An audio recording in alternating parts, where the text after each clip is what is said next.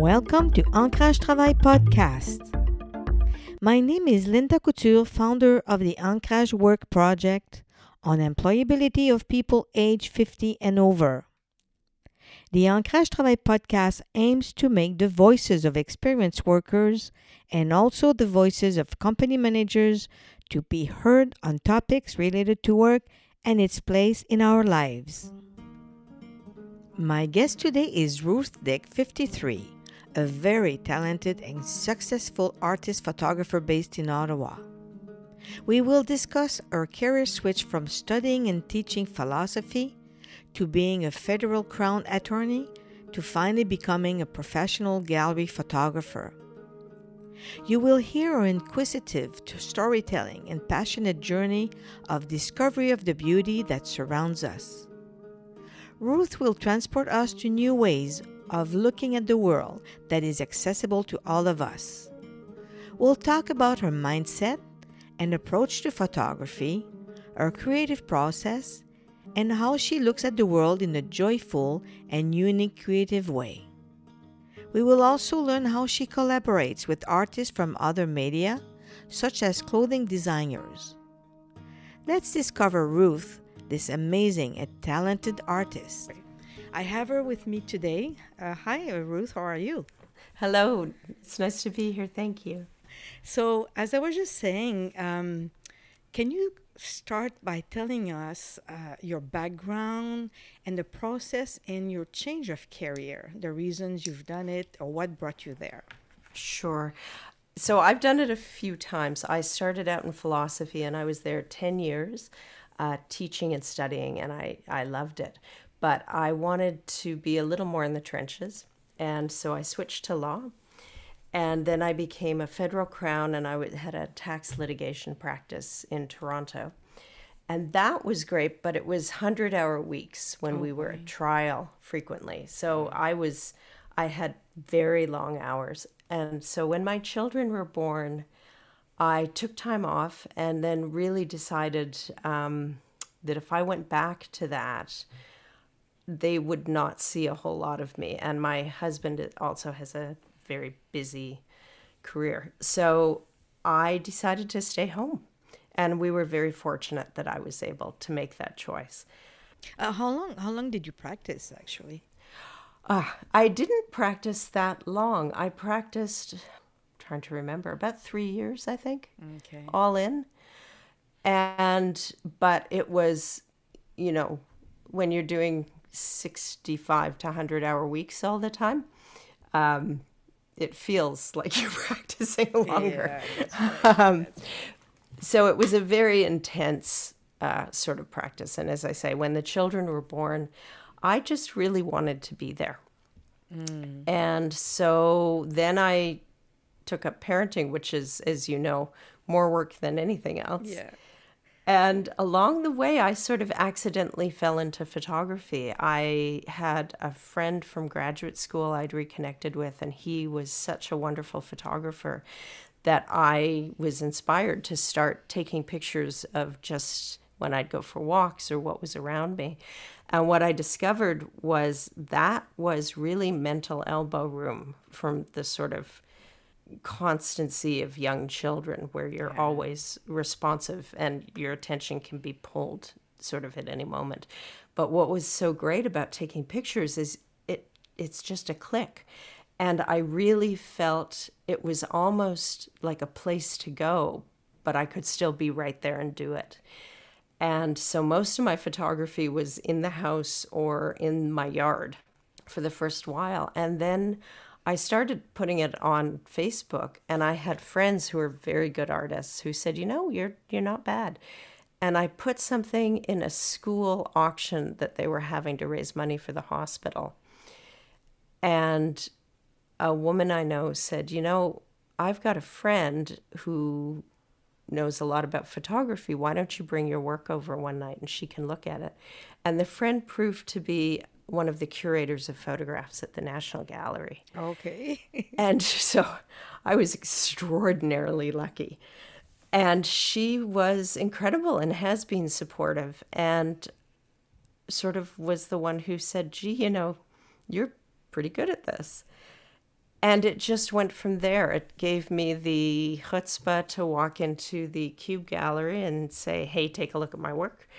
And they did and took me on. And it's just gone from there. Well, uh, what, what attracted her attention in terms of your work? Do you know? That's, that's a good question. She recognized that I had an eye and a style and I should say that the photographs I showed her were taken with, I don't think I even had a, it was 20, 2011. I'm not sure I even had a phone camera at that point, or if I did, I wasn't using it much. So I had a little point and shoot, mm-hmm. a Canon 90, you know, like you would take on vacation. And, but she liked what I was doing with it, that I was looking at very sort of things through frost on yeah. glass yeah. and all that sort of thing. And then I got a macro lens and I absolutely fell in love with that and did a lot of work with macro lenses. I think she saw a slightly different take. Mm-hmm. Uh, so I, I was, was, more about your eye, the art of seeing, yeah. the feel of your pictures, I assume. It really was. In fact, we had a conversation. She said to me, Are you formally trained when she was looking at it? And I said, Honestly, I don't even know what an f stop is. Mm. And she she broke up and started laughing and she said, You don't need to. and, and, you know, when I teach uh, students now, art students or photography students, or I go into a school or something like that, it really is true that while there's a lot of tech, technical acumen people can bring to photography. You don't absolutely have to have it. I have some very good cameras, but I also use my phone all the time, and I have sold images uh, from my phone to some pretty good collectors. And it really is the camera in your hand, is my view of it. Whatever you've got in your hand, when you see the light or you see the lines, or you see the textures that's the right camera yeah. and i think and i i have a student we were just talking about this just take the shot because no you may not be able to print it big it may not you know it'll have all sorts of limitations but it's the habit of taking the picture when you see it and also the joy of that and in terms of i've learned the technical as i needed it Mm-hmm. And sometimes I haven't learned it when I could have used it. Yeah. But that's okay. And my student today, I had a, a session with her. So she's um, third year student at the Ottawa School of Art, and they pair them in a mentorship with with working artists. And she said to me, you know, it's just about being playful and inquisitive. Mm. And I thought that's perfect. That in a nutshell mm. is the approach I really like and the joy, to, the joy, and the joy. Yeah. Exactly, exactly. And I I know that when you shoot, you you you do it the same way. So no, I'm not a technical photographer at all. Even though I have, you know, eventually I did work out what an f-stop is. Yeah. Do you, do you get um, intimidated by people who are very very keen on using technology to be honest, um, this is where having been a, a litigator comes in handy. I have a very thick hide. And so I tend not to. And if anything, I mean, there are times when people tell me technical things, as with any other type of criticism, that are useful. Uh, or if I don't know how to do something, I will seek someone out who can teach me. And I did take one introductory uh, digital photography course so I could learn a little better what the buttons on my camera did. But I, I think it's very easy to become intimidated. Mm. But I was so lucky in right out of the gate just taking pictures with, you know, sort of lousy gear and then gradually getting better and better gear, but without ever being exposed that much, partly because I was, you know, in that bubble of isolation of That's parenthood right. that you have. So I'm taking pictures, you know, through my windscreen while I'm waiting uh, at school pickup, for example, mm. or in my kitchen or on a walk. So I wasn't out among a crowd of photographers very much. Yeah. and I knew I was lucky enough by the time that I had the support of the gallerists and the, the curators and so on and other artists that I'd come into contact with. I knew I was pretty good, even without being technically well versed. So by the time I encountered that aspect of photography where people are very technical, I thought, well, you know, that's one approach. I'm not that interested in it. Yeah. Unless I need to use it for something. I'm just not interested in gear for gear's sake. Yeah. And I'm not interested yeah. in the technical, you know, EXIF data on a photo. It's for me as an artist, what succeeds as a photo is if it evokes a feeling. Right. Arts has a special place in your heart, arts in general, because you mix with other medium. Can you tell us about it? Sure. I've been really lucky in getting to know a couple of clothing designers who are local and working with them. And one is Muriel Dombret and one is Patty Mann. And so Muriel did she's an incredible beautiful beautiful clothing she makes. And she liked my work and she's actually one of the best curators I've ever seen. She's just naturally able to make a sequence of images flow together. And she offered to have an exhibition for me and then she designed a collection around the photographs she chose for the exhibition. Mm. not as in she printed them onto fabric but she was she's so remarkable. She managed to expand the aesthetic of the photographs the feel mm. into a line of clothing. Wow. And then you know we had the opening of the exhibit and the launch of the clothing together.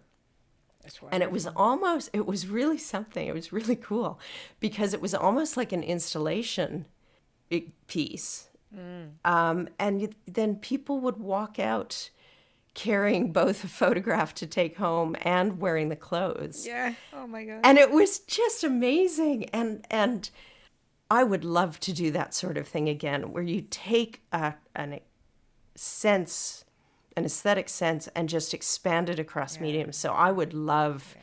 to keep doing that sort of thing. I'd love to work with an architect someday. I'd love to, you know. Yeah. It's just it it's cool. It, it's your, you, know, you, you meet through art, cool. right?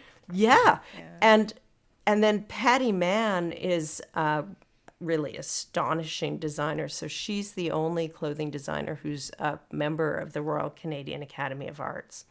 It that's a quite a prestigious and august organization. So I think it was founded by Queen Victoria, and they set up the National Gallery, and they they have these incredible artists as members from across different fields. And Patty had a shirt that she'd been doing a design for 40 years, a beautiful woman's shirt that could be worn in a boardroom or worn with jeans. And her work, it's all handmade. It's it's stunning. And she came to me and said, she brought me four shirts in different fabrics and, and different colors. And she said, You can destroy one of these if you want. I want you to take photographs of them. I don't want a typical sort of Vogue magazine spread where you're looking at a model, mm. but otherwise do whatever you want. Mm. And they were far too beautiful. To, right? Exactly. Yeah. And it was far too beautiful to destroy. Mm. But but I'm from Winnipeg, and I ended up uh, she, photographing them as sculpture because they really are such beautiful objects. Yeah. And so I photographed light coming through them. I photographed their lines. I photographed them as objects. I photographed them, you know, had my poor children throw them again and again off the balcony of the stairwell. And I would photograph them falling through the air and it was January, and I would twist them into shapes and sort of stuff them with plastic bags and sticks, which sounds like a scarecrow. Yeah. But um, and then I would mist them with water, so they froze, and then take out all the sticks, so they looked like there was. I wanted them to look like there was a person inside dancing. Okay. Wow. Or moving, and so I photographed them like that. So then I sent them all to Patty, and I was very nervous because she's obviously worked with a lot of photographers over the years. And she phoned me up and she said, you've given me exactly what I wanted. Wow. Exactly what I wanted. And she said, you know, I've I've given this shirt to a lot of people over the years. So the Royal Academy had asked its members to make a book of their work. And so we went on and did that together. And sh- I was really lucky in her asking me to do the entire book. Wow. so we collaborated on that. Thank you. It was an honor. It was it was really an honor. Well, there was and a it, feel, right? It was about textures, what about you know contrast, or and trying out new things, something that hasn't been done, I guess. I yeah, I mean, it's funny because I looked through fashion magazines, and uh, there's one campaign that is showing jackets hung on a hook, and it actually looks like a meat locker. I'm not sure what they're going for, but it was it worked. It really did mm. justice, I think, because her clothes are so much more. I mean, they're such beautiful objects. Yeah. And so it was great fun to come together as artists across, as I say, different mediums, but yet create something. Yeah. That so, wasn't a typical magazine commercial right, spread. Right. But so you talked about the approach of photography with other designer, well, other designers or artists. But you do portraits, nature, macro. What is your usual approach to the different types uh, of photography? The only piece of photographic advice that I read years ago as a child that I long before I ever thought about becoming a photographer. But it stayed with me, and I should know who said it. Might have been Ansel Adams, I'm not absolutely certain. Said, you're photographing light, not objects. And that just n- nestled in my head. It stayed there. No matter what kind of photography I'm doing, that's what I'm doing. I'm just I'm photographing light.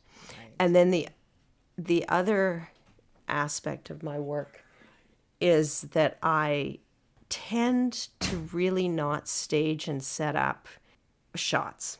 Photographers who do that to really remarkable effect. You know, they they create a scene, um, and they set Staged. up the lights. Yeah. They stage it. They set the lighting. They do all those things. And and my hat is off to them. I have absolutely no interest in doing that. I like discovering, and so most of my work I shoot um, natural light. Mm-hmm and most of it is found. I much prefer to find a shot than to create one. That's well said, yeah. Thank you. And I really, it's just more interesting that way for me. And I'm lucky, and because I am a gallery photographer more than a commercial photographer, I don't have the constraint to have to have you know perfect lighting perfect white balance all of that mm. i can just shoot what what happens to come along that day and even when I shoot portraits, I tend to just chat with the person. I do very minimal direction and I'm just clicking through the conversation we have. And that has worked very, very well mm. um, in terms of producing. How do you decide when you approach uh, in your, you know, walks? Do you see it in black and white or do you see color first or how do you go about? That's a good question. I tend to be focused on the object. It's almost as though you were touching something tactily interesting more than it is focused on what I'm going to get as a final product. So it's a more process based approach. So sometimes I know, or I have a camera that only shoots black and white, so I know I'm going to get black and white if I happen to have that in my hand. Um, I tend not to prejudge that that much. And then when I see the, or I know, there are times I know this will be good in black and white, that tends to be an issue overall in terms of feeling. Does what does it evoke? So black and white evokes a different kind of feeling than color mm-hmm. often does, right? Um, and it depends on, I tend to be more a formalist uh, when I, so I'm not so much, you know, trying to express my feelings about something or, or, I'm not as much a storyteller. I'm drawn by the line or the light or the texture. Even when I'm doing street photography, that tends to be the elements that draw me to take a shot. Mm-hmm.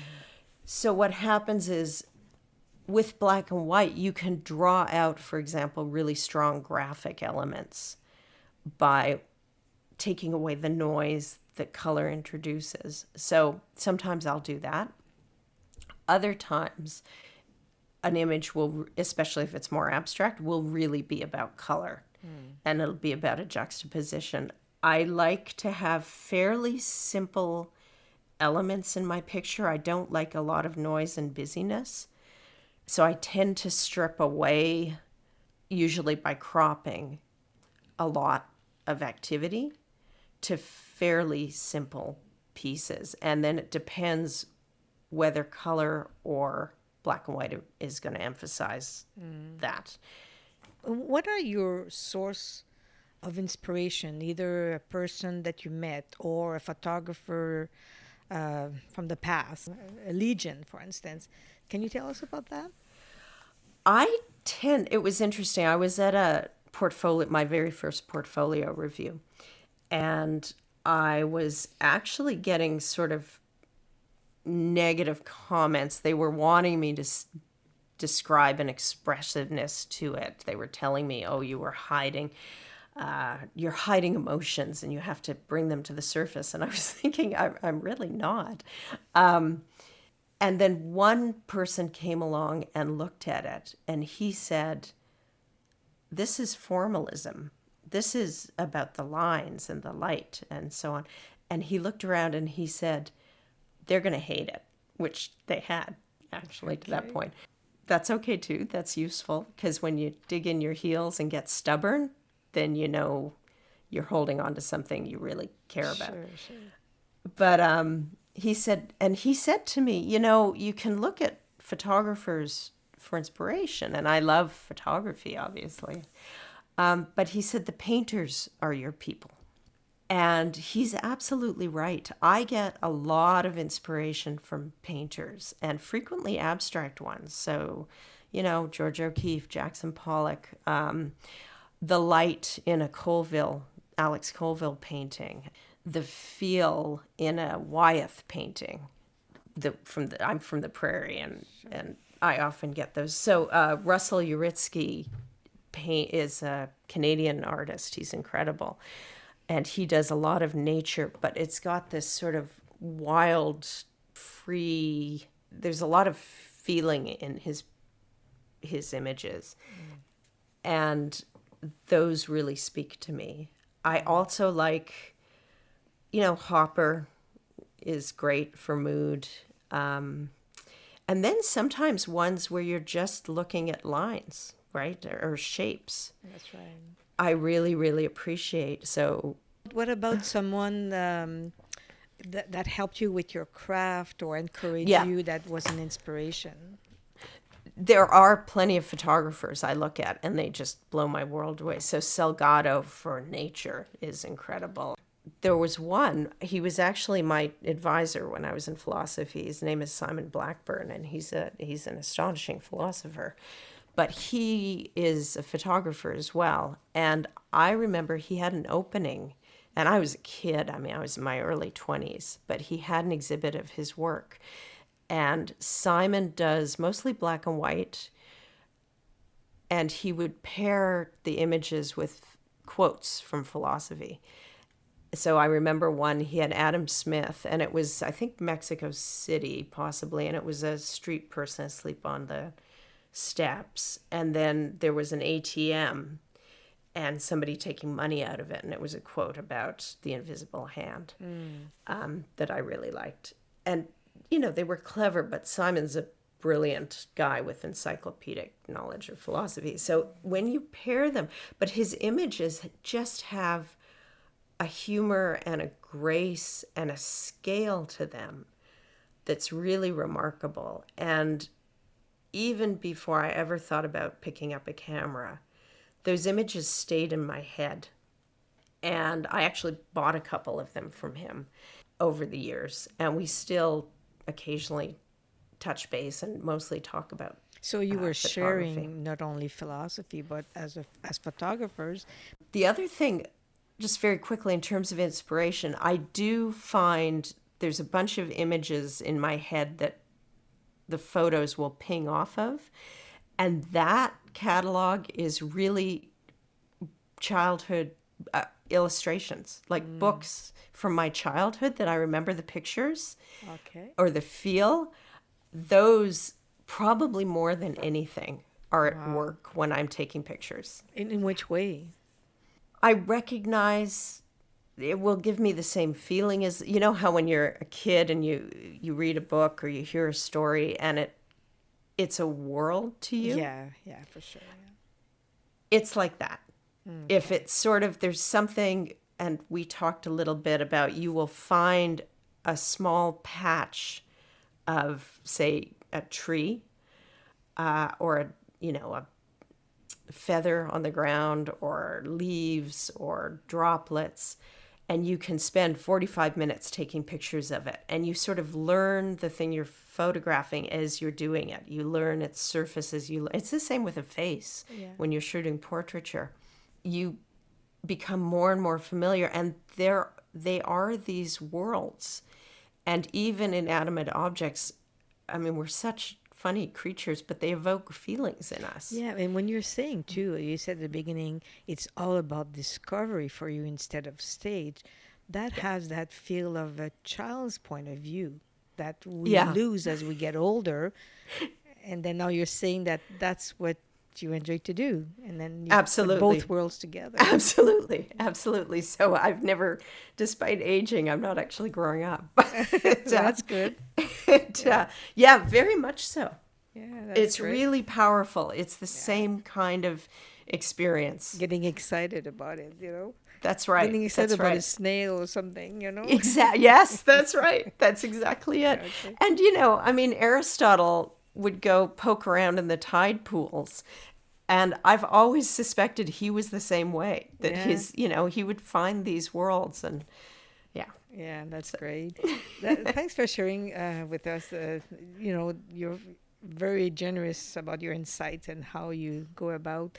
And the one thing that I'd like to know is you, you talked about teaching photography with students. What do you share with them about your experience? What's expected from you in that um, you know encounter in teaching photography? Right. So I make it very clear to them this is not going to be a technical experience. I can help them at this point. I actually do know something about using camera. So I can help them with the technical, but that won't be the focus and the emphasis. I really tell them to play. Go out and play with your images and not, especially if you're doing digital, uh, you can, you know, it's not like film where you had to be much more careful about your resources. And I will have them, for example, crop see if they can get multiple pictures out of a single image by mm-hmm. cropping it in different places. And I will look at what the student likes to take pictures of, you know, so if they have a strong graphic sense. So, say they're photographing landscapes outside, but there are some very prominent uh, structures in them, like a fence or uh, signs or wires overhead poles or electrical poles, all that sort of thing. If they're really drawn to, I'll say, okay, let's strip away the noise of the trees. Let's strip away, let's do it just in color. Let's do it just, I have them do a lot of color and black and white. But I'll have them break it into different pieces and just do the exercise of seeing, you know, get a few different pictures so that you start to see, rather than giving them a bunch of rules of composition, mm. uh, which, you know, there's the rule of thirds, there's all these things people have and they're useful. But I would rather they, they start breaking it into pieces. Always save the original because mm. if you have a program that doesn't do that, you'll be kicking yourself. But yeah. once you do that, duplicate it, chop it up, and see what you get. And I find that's the best way for them to learn the power of breaking it into components color or no color, lines, blurriness. In fact, one of my students said to me, You know, I love these blurred images I get. And I used to think, Oh, I can't show them to anyone because those are wrong. And she said, Now I know that if I like them, that there's something in them, I can use them. And I must admit, I use a lot of images I think people would throw away. Yeah. But again, if it evokes a feeling, Sure. If it captures a mood, if it just does something interesting, keep it. Mm. And also, it, it could be discouraging for people because they compare a lot with other people and they say, oh, this is good, this is not good. Is yeah. there in our society uh, a picture that's the ideal picture? And then people, if yes. they don't get that, they, just they just get discouraged and they just stop.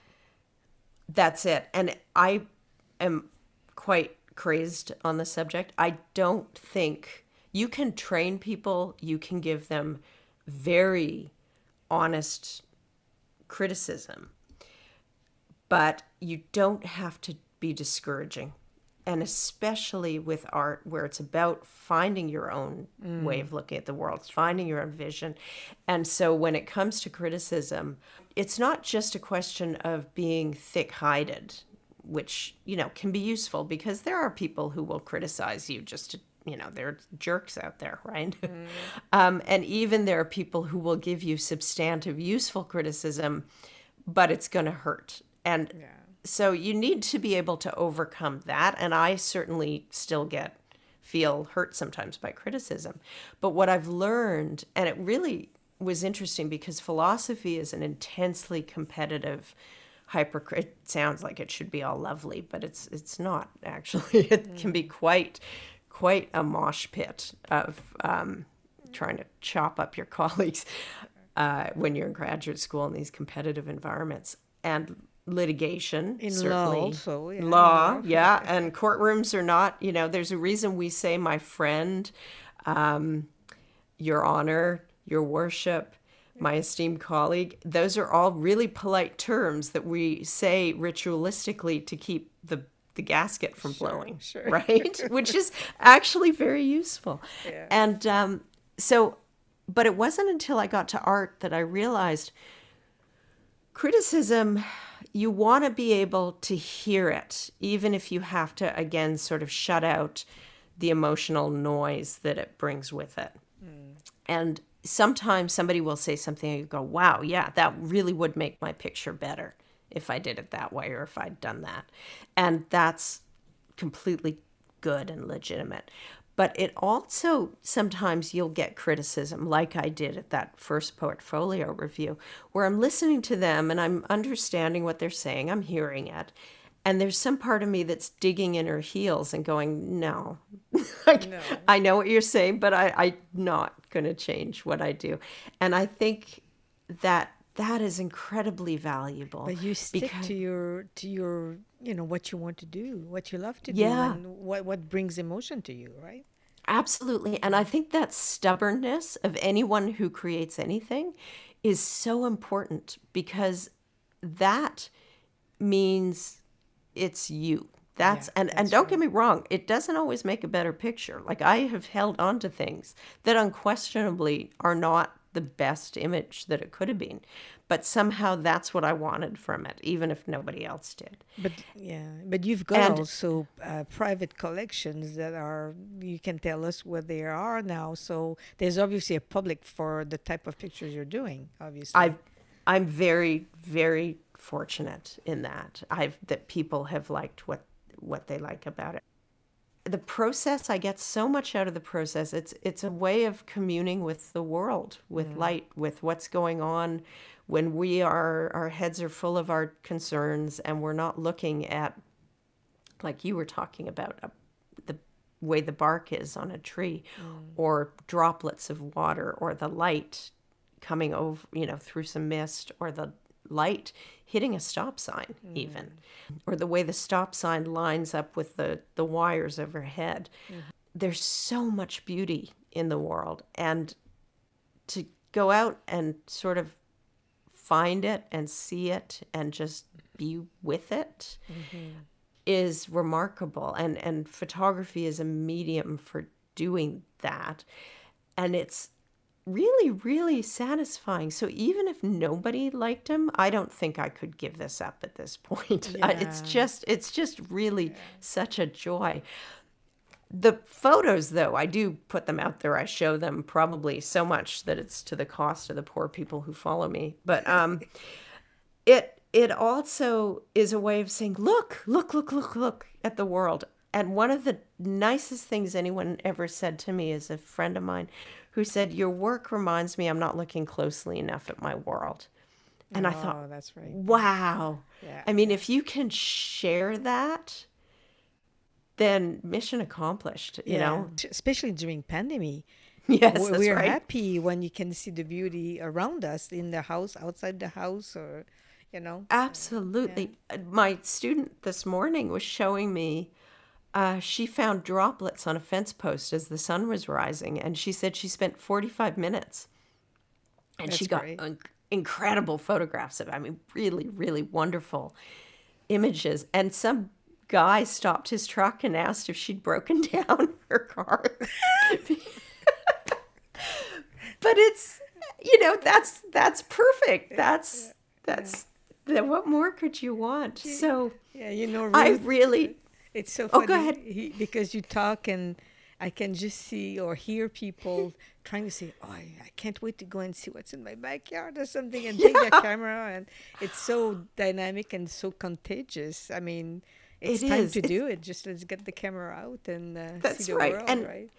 And it doesn't need to be you can do it on the fly mm. is the great i mean that's how i started because it was it took me out of that space where you're just kind of going from dirty dishes to feeding to comforting to back to dirty dishes right you start to even when you're not taking pictures you start to see yeah, right. and appreciate so even if you're not actually taking pictures in the moment you you notice things yeah. and that's a really wonderful way to be and so when as I say, I mean, the technical, there are incredible technical photographers. They do beautiful work.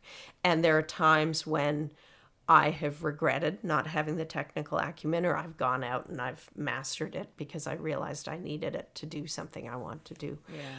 But, there's, but there's room but, for uh, but all style. There's room for yeah. all style. And, and yeah. if someone just wants to pick it up and do it, that phone we all carry around will let you do that and no one should discourage you yeah, from that that's right just play just play just play just play that's play great. with the settings yeah. yeah.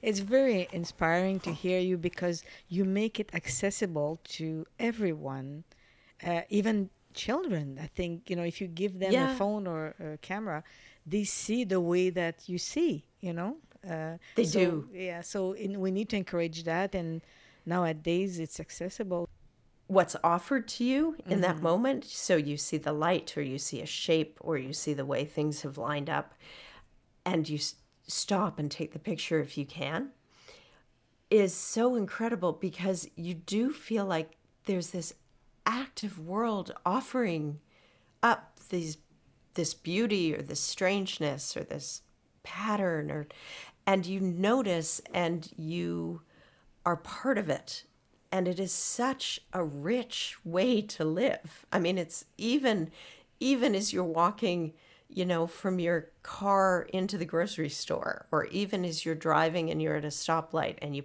pull over or you're biking like you were saying. And i wish i could put a camera in everybody's hand and just have them try it. And we have uh, just a phone camera nothing fancy. And just start to experience it's such a great way to live because tomorrow might not be there for that. And it won't that's right. And it won't be there tomorrow. This is this all of this happens in a moment. And it is the most incredible and fleeting thing, but it's very alive because it is constantly changing. That guy ran out of film, he ran out of money, but he would go around and he would click his camera even though he wasn't getting a shot and he told Stephen that he remembered everyone he'd ever taken. Wow. It stayed with him. And I must admit, there are shots I missed. Usually, when I was driving, or Sandy won't stop the car for me. Oh. Even though I ask him to, he, so I've gotten pretty good at taking pictures on the fly. Yeah, yeah. But too, um, yeah. he won't. It just drives me crazy because I'm like, pull over, and he just keeps driving. Oh. And um, but I remember the images. I remember there was a young man. He was tattooed. He was in, you know, an under oh, sleeveless undershirt, tank top sort of thing, sitting on his steps in a small town. Like that's a scene we recognize, you know. Yeah. Of sort of maybe a little angry, maybe a little despairing, not a lot of prospect, but he looked so content. Mm. And I thought, oh, I wish I had that, but I still can see it in my head. Yeah, that's right. And I don't know that before taking pictures, I noticed the world in the same way. Well, I think you exercise your eyes. I mean, yeah, you do. the same as you, you uh, the same as when you put a bike in front of a child and he starts and he falls and he starts again. He's afraid. Then he overcomes yeah. it and he say, "I did it. I did it." That's you know? it. So that's the that's same it. thing. And then they become better. They start taking their hands off. yeah, yeah, that's right. So anyway. Oh, Linda, thank you. Did you have anything else you wanted to add? I'm very grateful for the opportunity. Thank you so much. And I hope, you know, if anyone listening has ever felt inclined but been held back, that they're not held back. Just yeah. go do it. Go try it.